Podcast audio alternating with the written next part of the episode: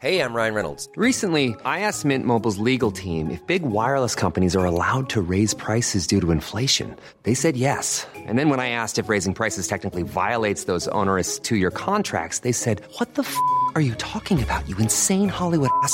So to recap, we're cutting the price of Mint Unlimited from $30 a month to just $15 a month. Give it a try at mintmobile.com slash switch. $45 upfront for three months plus taxes and fees. Promo rate for new customers for limited time. Unlimited more than 40 gigabytes per month. Slows. Full terms at mintmobile.com.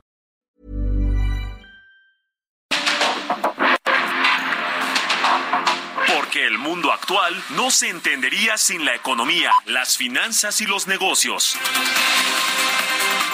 Acompaña a Mario Maldonado, el columnista de negocios más joven y objetivo del periodismo financiero en su programa.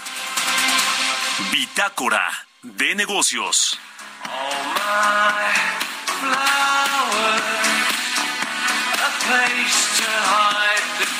Everybody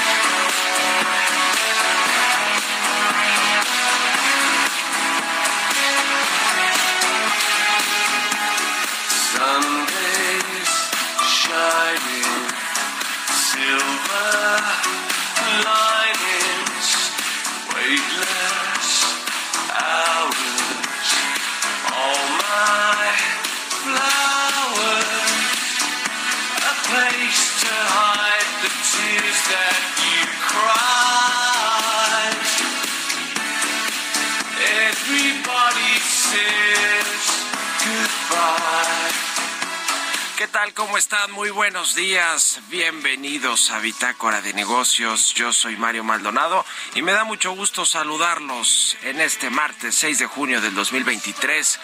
Estamos transmitiendo en vivo como todos los días tempranito aquí en la cabina, en la calurosísima cabina del Heraldo Radio, que no nos prenden aquí el aire acondicionado, caray. Pero bueno, estamos transmitiendo aquí con el, con el bochorno además de ayer, de este tremendo aguacero que cayó desde la tarde a la noche, hacia la noche.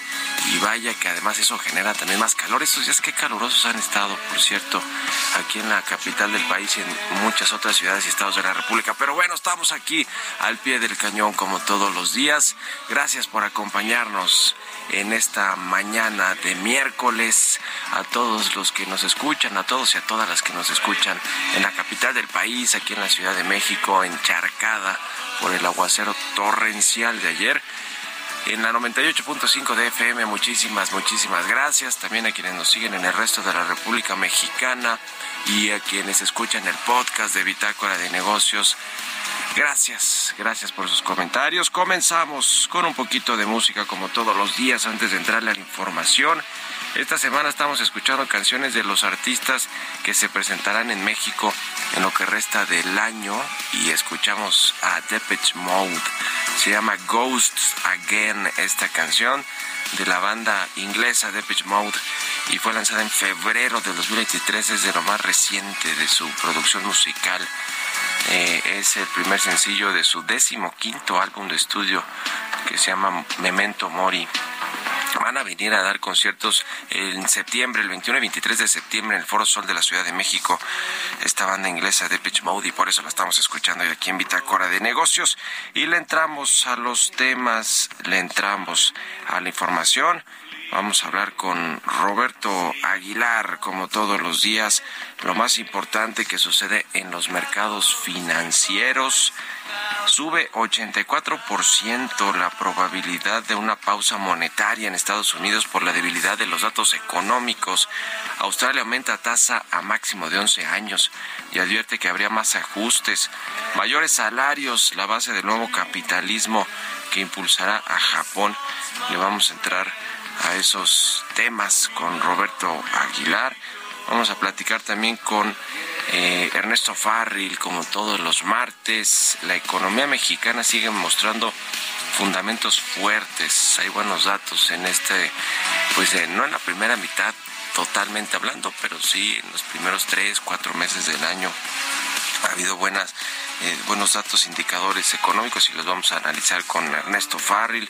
Vamos a platicar también con Edmond, Edmond Grieger Escudero, vicepresidente de la Comisión de Energía de la Cámara Internacional de Comercio de México, eh, sobre la transición energética, todo lo que está sucediendo en, los sectores eléctricos eh, del país, el sector eléctrico y en la electromovilidad que pues está pasando porque los compromisos que tiene México más bien los ha ido incumpliendo en materia global. eh, a nivel internacional, pero bueno, pues en México dicen en la Secretaría de Energía y en el gobierno federal que siguen con esta con este proyecto de ir hacia la transición de energías limpias.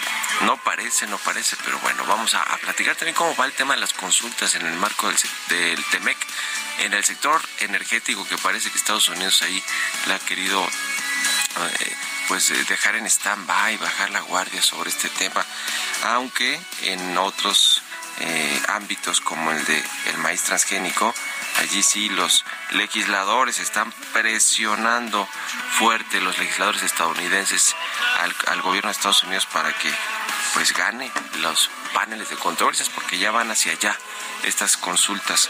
Le vamos a hablar de esto, vamos a hablar también de con Adrián Alcalá del INAI, que por fin pudo sesionar tras dos meses de inacción, tras dos meses parado el pleno del INAI.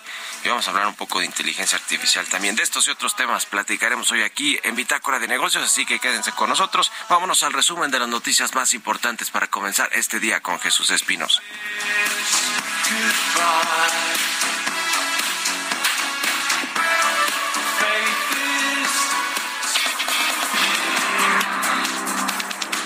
Durante su conferencia de prensa matutina, el presidente Andrés Manuel López Obrador felicitó a los virtuales ganadores de las elecciones celebradas el 4 de junio en Coahuila y el Estado de México, a Manolo Jiménez y Delfina Gómez, respectivamente.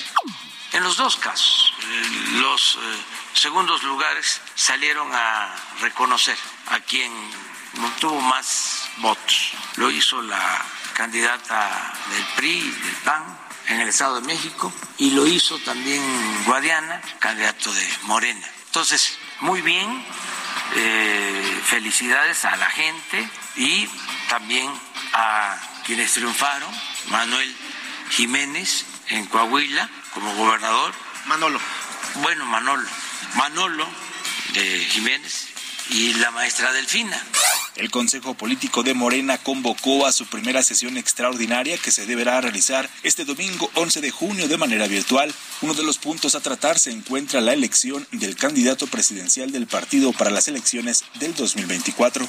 Claudia Sheinbaum, jefa de gobierno de la Ciudad de México, en conferencia de prensa, al ser cuestionada sobre si renunciará a su cargo para entrar en la contienda para las siguientes elecciones presidenciales, afirmó que no dejará el cargo.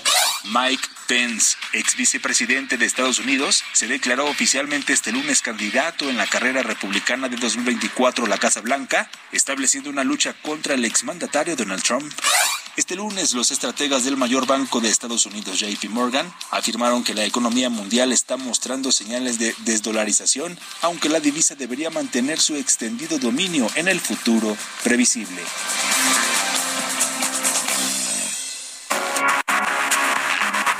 El editorial.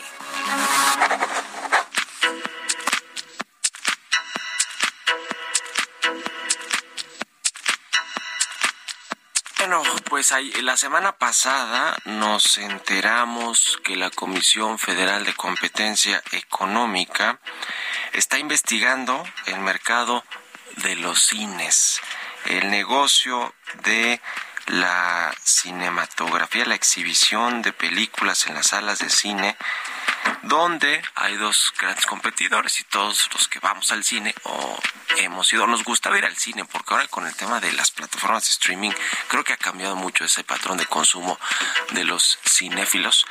Eh, o de, de, los que les gusta o nos gusta ir al cine. Eh, y bueno, sabemos cuáles son las dos grandototas, ¿no? Cinépolis y Cinemex, aunque hay algunas otras, sobre todo a nivel regional. Pero está investigando entonces la Comisión Federal de Competencia Económica este negocio, donde los dos dueños de estas dos grandes empresas pues son de este grupo que dice el presidente que es opositor, adversario a su gobierno y que no quisieron que llegara a la presidencia. Y mire, tiene un poco de razón cuando habla de Alejandro Ramírez, eh, el CEO de Cinepolis, y de Germán Larrea, pues imagínese uno de sus enemigos favoritos ahora, ¿no? Con el tema de la ley minera, con este asunto de Ferrosur, que es el dueño de Cinemex.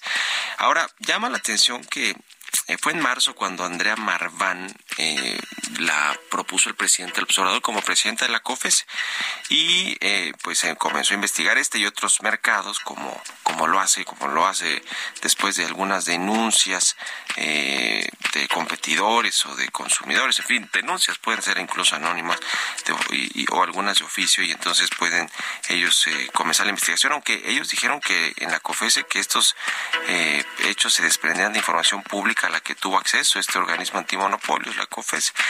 El chiste es que entre la REA y Alejandro Ramírez concentran el 90% del negocio de la exhibición de, de películas de las salas de cine. Y bueno, pues esto creo que no se puede dejar de ver también sin el contexto político, sin el sesgo político, ¿no? Porque además recientemente el presidente López Obrador, López Obrador se lanzó contra integrantes del Consejo Mexicano de Negocios, donde está Alejandro Ramírez, bueno, fue su presidente, eh, diciendo que pues ellos financian el bloque opositor y demás, y bueno, pues lo que sucedió con Germán Larrea, con quien reconoció abiertamente hace unos días que pues no se lleva muy bien que tienen diferencias. Así que veremos qué arroja esta investigación, si ahora sí le dan celeridad, porque la COFESE va siempre muy lento, muy lenta en sus investigaciones. Pero bueno, pues estamos ante eh, pues eh, otro, otro mercado que el presidente del observador aunque diga él que no, fue él directamente, que fue la COFES, un organismo eh, pues autónomo que no puede controlar a los autónomos, pero pues echa mano de ellos a veces para cobrar viejas revanchas, a ver si avanza o no, si le dan celeridad. ¿Ustedes qué opinan? Escríbanme en Twitter, arroba Mario Mancha, en la cuenta arroba Heraldo de México. Economía y mercados. Roberto Aguilar ya está aquí en la cabina del Heraldo Radio. Mi querido Robert, buenos días. ¿Cómo estás, Mario? Me da mucho gusto saludarte a ti y a todos nuestros amigos. Fíjate que el INEGI dio a conocer datos interesantes sobre el tema del sector automotriz. La producción de autos en México creció 25% en mayo respecto a mayo del año pasado y la exportación subió 14.1% también en mayo. Estos son las de los datos justamente de este sector tan importante para la economía mexicana. Por otro lado, te comento que justamente la probabilidad de que en la siguiente reunión de política monetaria de la Reserva Federal se haga se abra una pausa, pues subió justamente a más de 80%, lo que supone un fuerte aumento con respecto al 36% de la semana pasada. Y es que fíjate que ayer se dieron a conocer datos del sector de servicios de Estados Unidos que apenas creció en mayo al frenarse los nuevos pedidos, lo que situó la medida de los precios que pagan las empresas por los insumos en su nivel más bajo en tres años, algo que podría ayudar a la Fed en su lucha contra la inflación. Hay que recordar que el sector servicios representa más de dos terceras partes de la economía estadounidense. También te comento que el Banco Central de Australia subió su tasa de interés un cuarto de punto hasta su nivel más alto en 11 años, advirtiendo que podría ser necesario un mayor endurecimiento monetario para garantizar que la inflación vuelva a situarse en el objetivo. Los mercados se habían inclinado justamente por una pausa, aunque habían previsto un, un considerable 40% de posibilidades de que justamente el Banco Central subiera un cuarto de punto como lo hizo. Y bueno, una reacción justamente de este incremento es que el dólar, el dólar australiano está tocando un nivel máximo histórico. También te comento que el gobierno del primer ministro japonés, Fumio Kishida, presentó un plan de acción para su programa de nuevo capitalismo, con el cual espera impulsar el crecimiento y la distribución de la riqueza a través de alzas salariales, señalando su compromiso de cambiar la economía a una marcha superior. La estrategia económica justamente del presidente se centrará en la inversión en recursos humanos, ciencia y tecnología, innovación y empresas emergentes, así como en la transformación ecológica y digital como motores clave del crecimiento. Bueno, esto donde no no hemos escuchado, es una retórica ya justamente. Y bueno, también el gobierno chino va a tratar de poner en marcha una normativa sobre la inteligencia artificial. Esto lo dijo justamente Elon Musk tras reunirse con funcionarios locales ante una un reciente viaje que hizo justamente a eh, China, Apple irrumpió en la fiesta de realidad virtual de Meta, presentando ayer un visor de realidad aumentada llamada Vision Pro, su mayor apuesta y la más arriesgada desde la introducción del iPhone. Vision Pro tendrá un precio inicial de 3.499 dólares, que son más de tres veces el costo de los, de los visores más caros de la línea justamente de Meta. Y bueno, te comento que el tipo de cambio está cotizando en 17, 17.54 y por ahí dicen que bueno, están viendo expectativas de que llegue, llegue a tocar el 17.40. Perdóname Mario, está en 17.43. Así es que está como, como cotiza la moneda mexicana. Sigue fortachón entonces el peso, Robert. Y podríamos ver eh, un nivel de 17.40, Mario. Justamente sí, sí se podría ver esta situación quizás hoy mismo. Y Apple con este lanzamiento se convirtió de nueva cuenta en la empresa más valiosa del mundo. Fíjate que subieron sus acciones previo al anuncio, pero cuando se dio a conocer los detalles, pues bajó un poquito y se mantuvo, mantuvo estable, pero al final del día sigue siendo la empresa de mayor valor de capitalización en el mundo. 41 mil millones de dólares.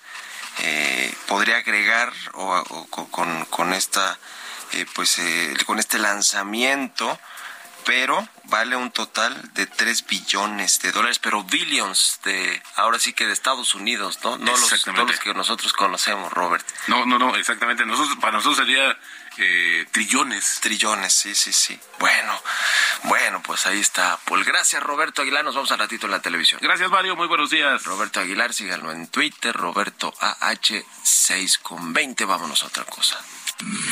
Radar económico. Ernesto Farril ya está con nosotros como todos los martes. Mi querido Ernesto, ¿cómo te va? Buenos días. Muy buenos días, Mario. Buenos días a todos. Gusto saludarte como siempre. La economía mexicana sigue mostrando resiliencia, o no sé si decir resiliencia, sino más bien fundamentos eh, sólidos, fuertes en, en, lo que en los eh, datos indicadores importantes. Cuéntanos eh, un poco de cómo estás viendo la, inversión, el consumo, obviamente el IGAE que incluye toda la actividad económica. ¿Qué es lo que están viendo, Ernesto? Claro que sí. Bueno, pues después de haber conocido que en el primer trimestre crecimos al 3.7 que el IGAE de marzo creció 2.7, a menos que todo el trimestre. Con nuestro indicador oportuno para la actividad económica, uno de nuestros indicadores que se llama el IPAM, que es el más acertado, estamos estimando que para abril debimos de haber crecido al 1.5%, parecido a lo que está estimando también su indicador oportuno el INEGI para el mes de abril. Para la producción industrial estamos estimando un crecimiento del 1%. Lo que se ve aquí es que estamos creciendo a menor ritmo, pero de todos modos, y es lo que queremos destacar, todavía hay varios elementos de fortaleza para la actividad económica. En primer lugar, destacaríamos lo que está sucediendo en el mercado laboral. Bueno, pues en el informe del primer trimestre, el INEGI nos reportó que la tasa de desempleo se fue al 2.7%, la tasa más baja de la historia, lo que se consideraría para México pleno empleo. Todavía para el mes de abril, que ya se conocen las, las cifras, la tasa subió ligeramente al 2.8, pero sigue siendo una tasa de desempleo sensacional. Se han creado en los últimos 12 meses 1.8 millones de empleos. Claro, casi el 60% son informales, ¿no? Pero pero hay hay un dinamismo en el mercado laboral muy muy impresionante. Uh -huh. Segundo indicador es el referente a los datos de las ventas de automóviles, conocimos ya para el mes de mayo un incremento en las ventas de automóviles del 5.2% en relación a abril y del 12.6% anual en relación a mayo del año pasado. Bueno, aquí podrías decirme, es que el año pasado, por la crisis de microchips, pues no había suficiente producción de automóviles, sí es, sí es así. Pero, pues eh, en términos de, de lo que se ha vendido de enero a mayo, hay un incremento del 20.4%, que es muy bueno, ¿no?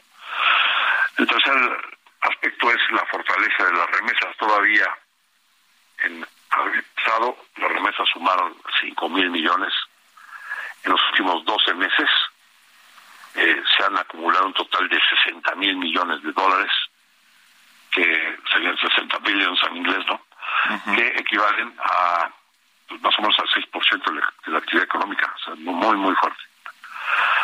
En cuarto lugar, bueno, y, es, esas remesas, pues eh, implican un mercado interno más fuerte, ¿no? En cuarto lugar, los indicadores del IMEF, en donde si en el sector manufacturero se, se ubica el, el índice del IMEF abajo de 50 unidades, 49.75, lo que implicaría debilidad del sector de manufactura, pero el sector no manufacturero sí está todavía arriba de 51 unidades en el mes de mayo, con eh, un nivel de 51.12 puntos. Y implica un mercado interno todavía en expansión. El quinto factor a considerar es el financiamiento del sector bancario, uh -huh. con las cifras del Banco de México.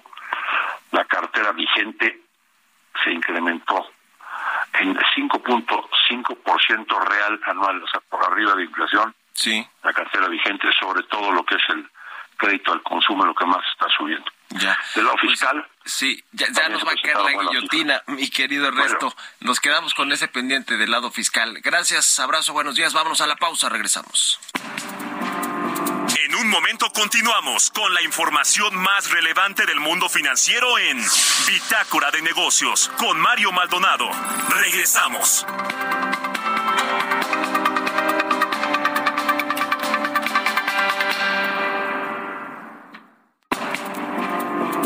Estamos de vuelta en Bitácora de Negocios con Mario Maldonado. All my flowers,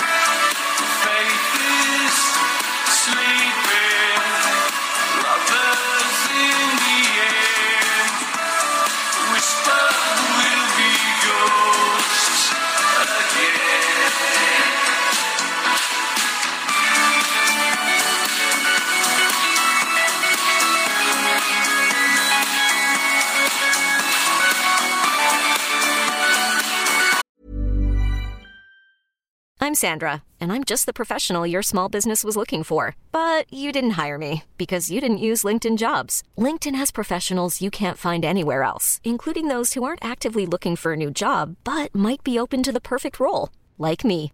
In a given month, over 70% of LinkedIn users don't visit other leading job sites. So if you're not looking on LinkedIn, you'll miss out on great candidates like Sandra. Start hiring professionals like a professional. Post your free job on linkedin.com/achieve today.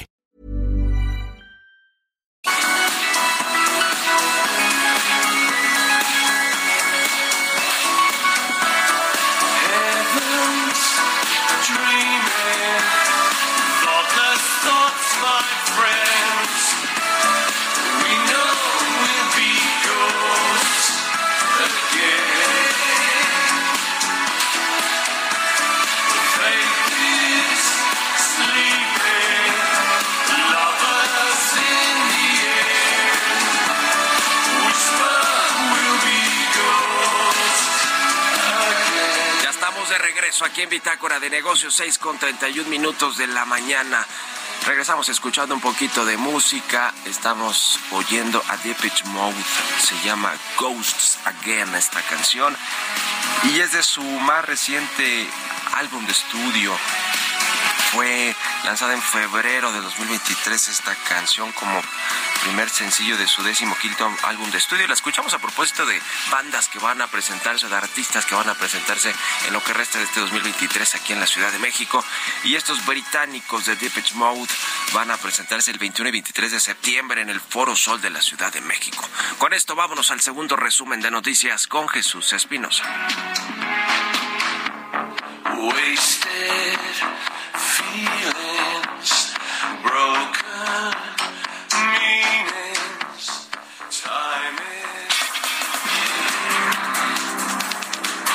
Secretaría de Hacienda justificó que la exención de impuestos y facilidades administrativas que tendrán las empresas que inviertan en uno de los 10 polos de desarrollo del corredor interoceánico servirán como incentivo para fortalecer la economía del sureste y combatir la pobreza. Este lunes el Instituto Mexicano del Seguro Social informó que en mayo se crearon 42.618 puestos de trabajo formales, lo que representó el segundo mayor aumento en los últimos 16 años para un quinto mes. Precisó que con el avance de mayo se tienen registrados 21.862.909 plazas. La jefa de gobierno de la Ciudad de México, Claudia Sheinbaum, informó que este lunes trabajadores del Instituto de Educación Mediana Superior decidieron estallar la huelga en los 28 planteles, así como oficinas centrales. La mandataria capitalina apuntó que esto debido a que el sindicato rechazó las diversas propuestas del instituto sobre el incremento salarial y contractual del 2023. A partir de este mes de junio, las tarifas eléctricas en el suministro básico a usuarios domésticos tendrán un aumento en todo el país, así lo informó la Comisión Federal de Electricidad. Entrevista.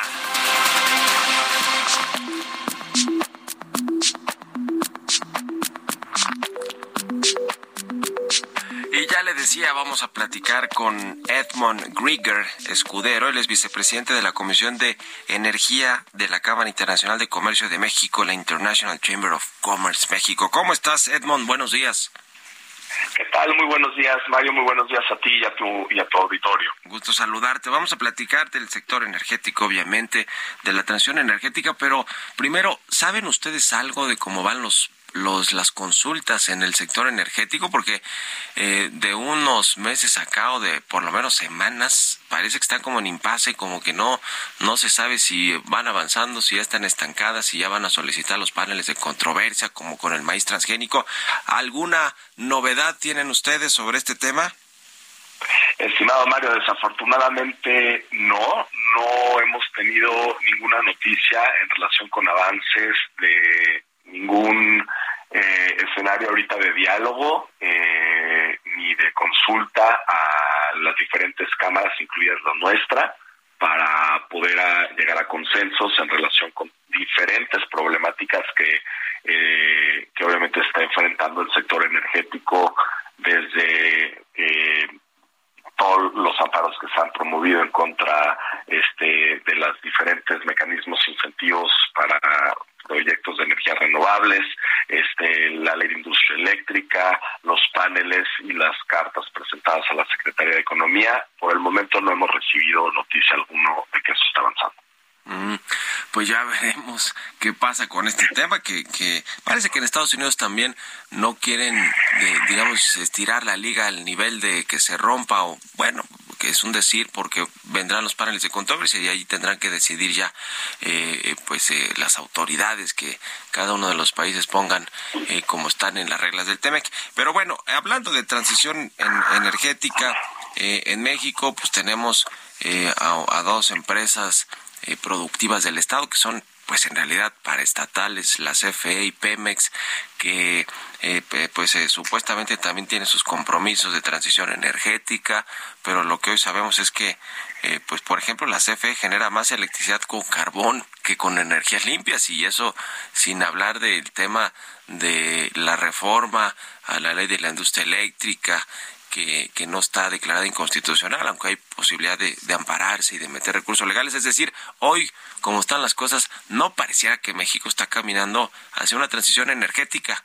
¿Ustedes qué datos tienen o tienen otros datos en la, en la Cámara Internacional de Comercio, Edmond?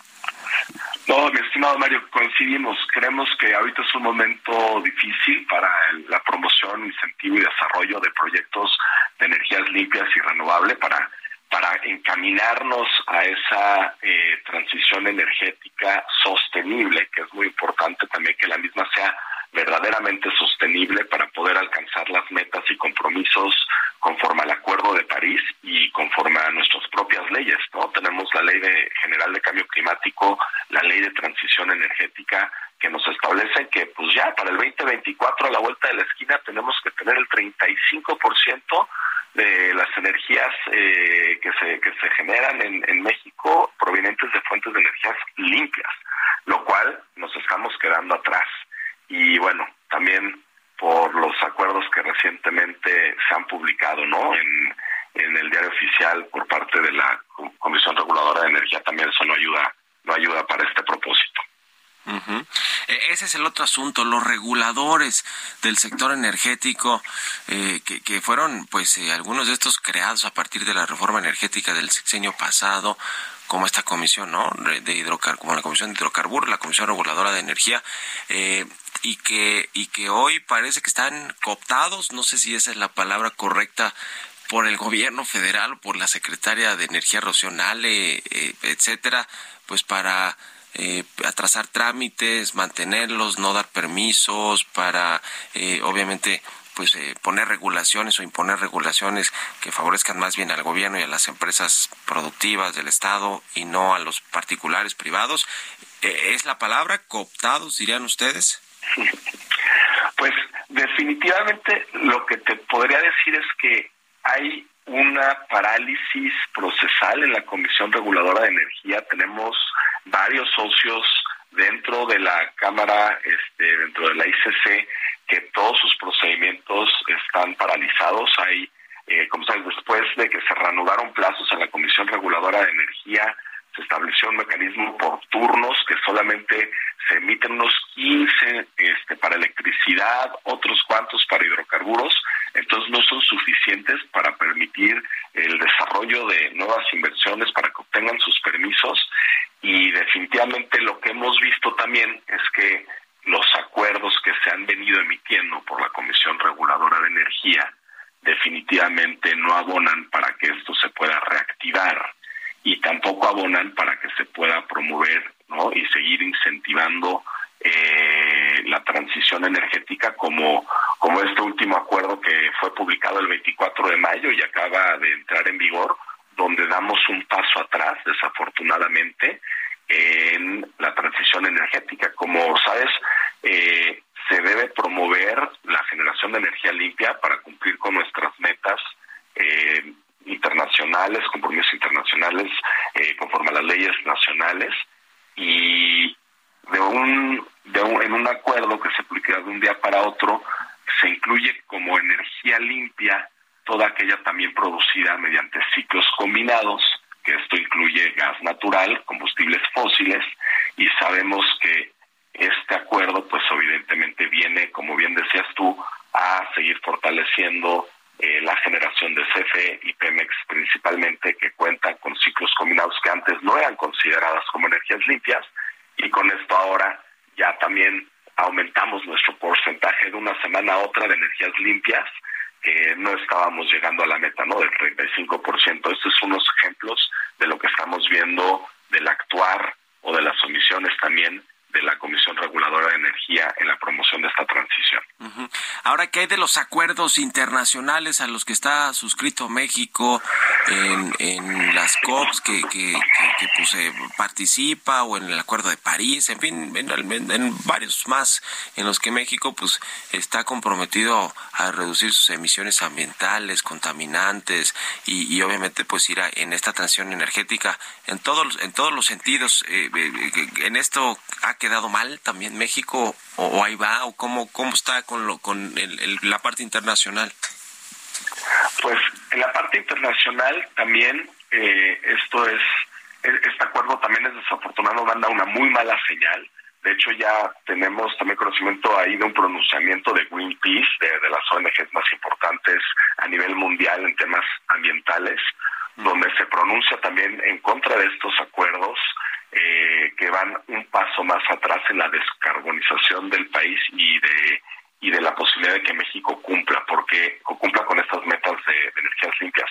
Por lo que se está haciendo es que artificialmente lo que le estamos diciendo al mundo de una semana a otra, cuando no teníamos la capacidad de generación de energías limpias para cumplir con nuestras metas, se hace un ajuste mediante un acuerdo administrativo, ni siquiera las leyes aplicables, mediante el cual de repente ya nuestro país le dice al mundo que cumplimos de una semana a otra con nuestra meta para el 2024, lo cual es ficticio, es artificial. Entonces ese mensaje de incredibilidad pues lo va a tomar así eh, la comunidad internacional y pues evidentemente va a haber duras críticas a nuestro país por estar tratando de ficticiamente llegar a cumplir una meta que, que adquirimos como compromiso de forma internacional con toda la comunidad internacional. Entonces sí vemos que vienen críticas a nuestro país en este punto.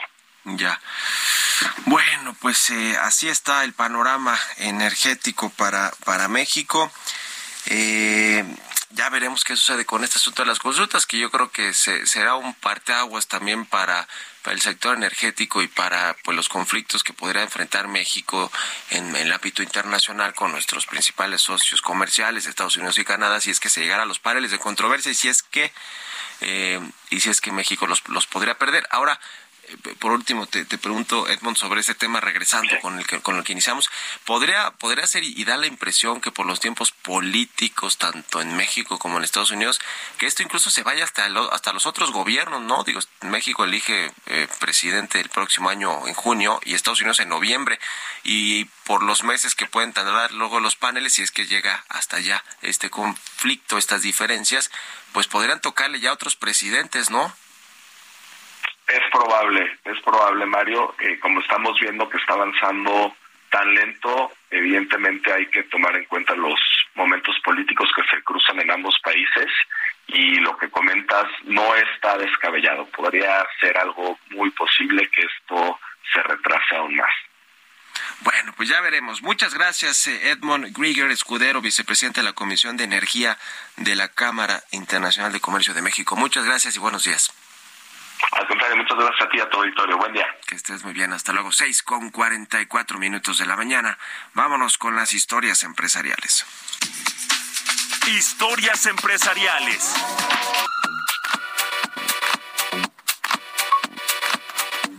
Oiga, ¿se acuerda de las tiendas Mix Up? Todavía existen, ¿verdad? Todavía hay Mix Up. Kika aquí nos dice que todavía va a comprar sus CDs y sus vinilos y sus acetatos y sus eh, todo ahí a las tiendas de Mix Up de el ingeniero Carlos Slim. Seguro sabían que son propiedad, o tal vez no, pero son, son propiedad del hombre más rico de México. Eh, y está sin duda alguna estas tiendas entre los íconos culturales de una generación o de varias generaciones en México. Eh, vamos a escuchar cómo se creó y cuál es el, la actualidad, el estatus que tiene hoy Mixup. Nos platica de esto Giovanna Torres.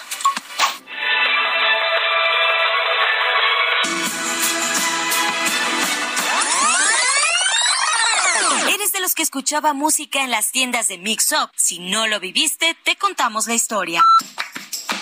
La cadena nació en 1994 cuando el grupo Carso El Emporio de Slim compró el 51% de las acciones de Promusa, promotora musical. En los años 90 podías escuchar las canciones de moda en el aparador frontal. Mix Up era el referente de la venta de CDs y DVDs hasta que llegaron Spotify, Apple Music y Netflix, un duro golpe para la venta física de audio y video. De 2012 en adelante, el cambio fue drástico. Antes de sentir pasos en la azotea, Mixup representaba el 58% de los ingresos para Promusa. Con la entrada del streaming, fueron de 20%. Esto hizo que Mixup cerrara casi el 30% de sus tiendas entre el 2013 y 2018. Pero la pandemia trajo una nueva oportunidad para Promusa que incluye a iShop y Mixup dentro de Grupo Sanborns, el brazo comercial de Slim. La división fue la que registró la menor caída en ventas durante el 2020 comparada con otras tiendas de ese grupo como Sears, Saks Fifth Avenue o el mismísimo Sanborns. Ni iShop ni Mixup se salvaron de un crecimiento negativo, pero el golpe fue mucho menor. ¿Dónde estuvo el secreto? En el caso de iShop fue gracias a Apple por el furor que causaron los nuevos iPhone y en ambas por haber mantenido abiertas las tiendas durante el encierro, una actividad no necesariamente esencial.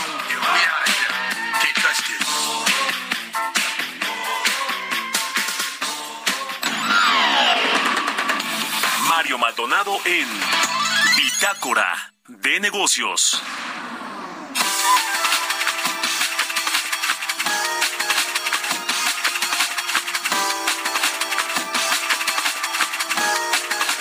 Y ya le decía, vamos a platicar con Adrián Alcalá, él es comisionado del Instituto Nacional de Transparencia, Acceso a la Información y Protección de Datos Personales, el INAI. ¿Cómo está, comisionado? Buenos días.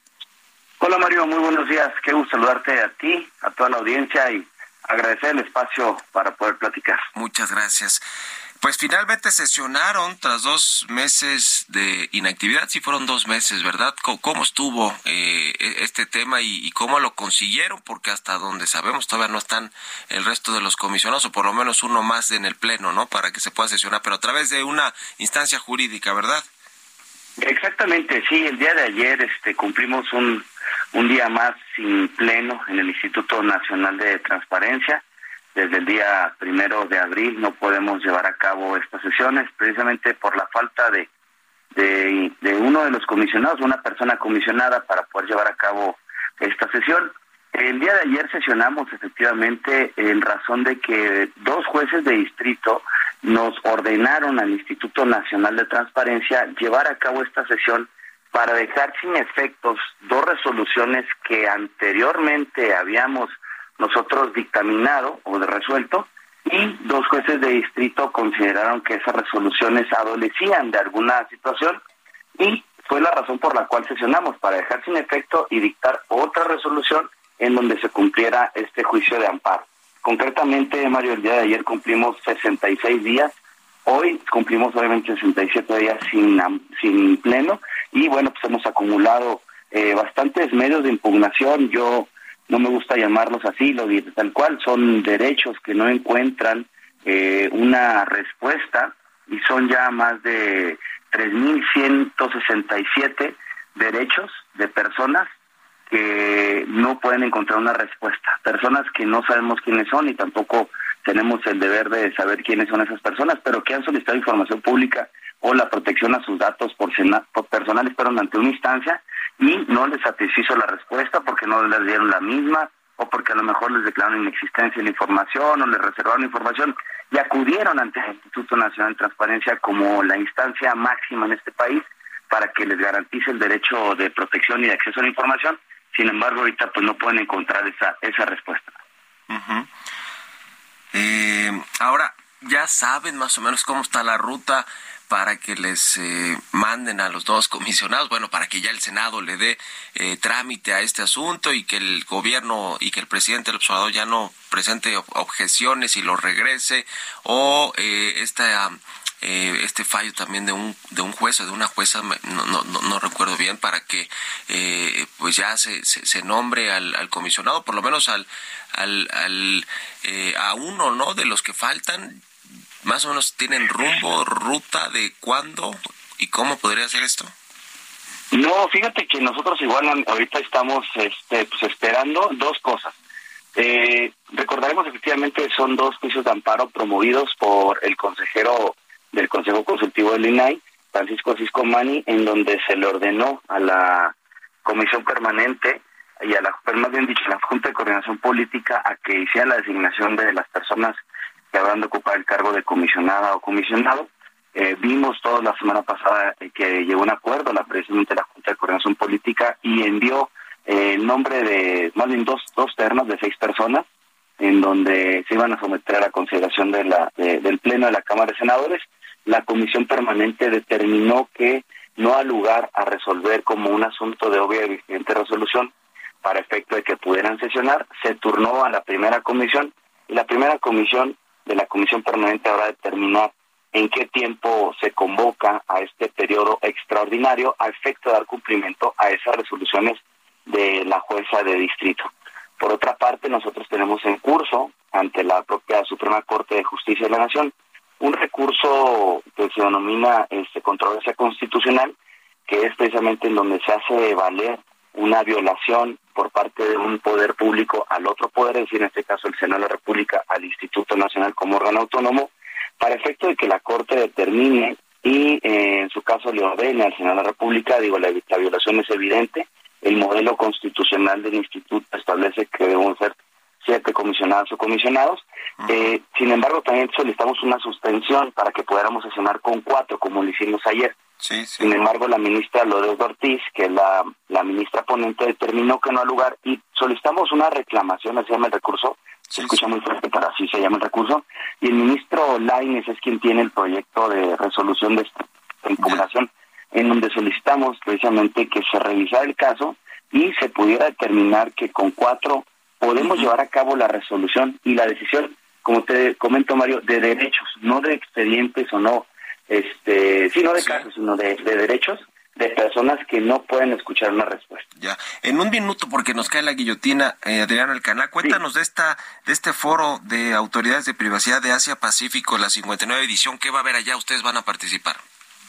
Sí, fíjate que nosotros hoy somos los anfitriones de este foro Asia Pacífico. El día de ayer empezó y hoy también continúan las actividades. Reúne a más de 20 autoridades de la región Asia Pacífico y la relevancia de este foro consiste en que los países precisamente de la región Asia Pacífico, Canadá, Estados Unidos, obviamente México, pero también eh, pues, obviamente este Seúl, eh, también Japón y todas las autoridades eh, de Asia de, Asia también son somos la vanguardia en materia de protección de datos personales frente a las tecnologías digitales y en México estamos contando hoy precisamente con la presencia de estas autoridades, eh, te preciso Singapur, Macao, Nueva Zelanda, Australia, Japón, Filipinas, Corea del Sur, Bermuda, eh, se encuentran precisamente con nosotros y la idea es reflexionar sobre la privacidad, cómo garantizamos a las personas su derecho a la privacidad frente a las nuevas tecnologías de la información, el metaverso, la inteligencia artificial, y bueno, habremos de también tener un pronunciamiento precisamente para garantizar estos derechos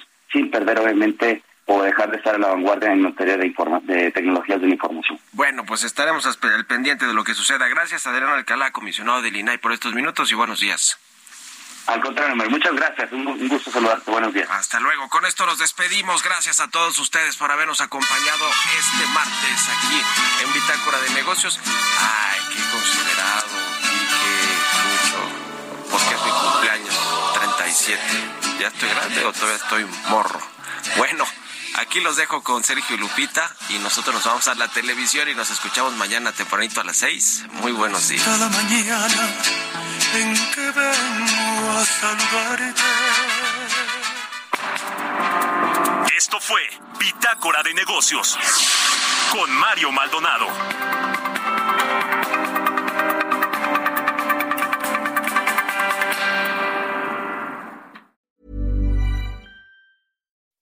When you make decisions for your company, you look for the no-brainers. If you have a lot of mailing to do, stamps.com is the ultimate no-brainer. Use the Stamps.com mobile app to mail everything you need to keep your business running with up to 89% off USPS and UPS. Make the same no brainer decision as over 1 million other businesses with Stamps.com. Use code PROGRAM for a special offer. That's Stamps.com code PROGRAM.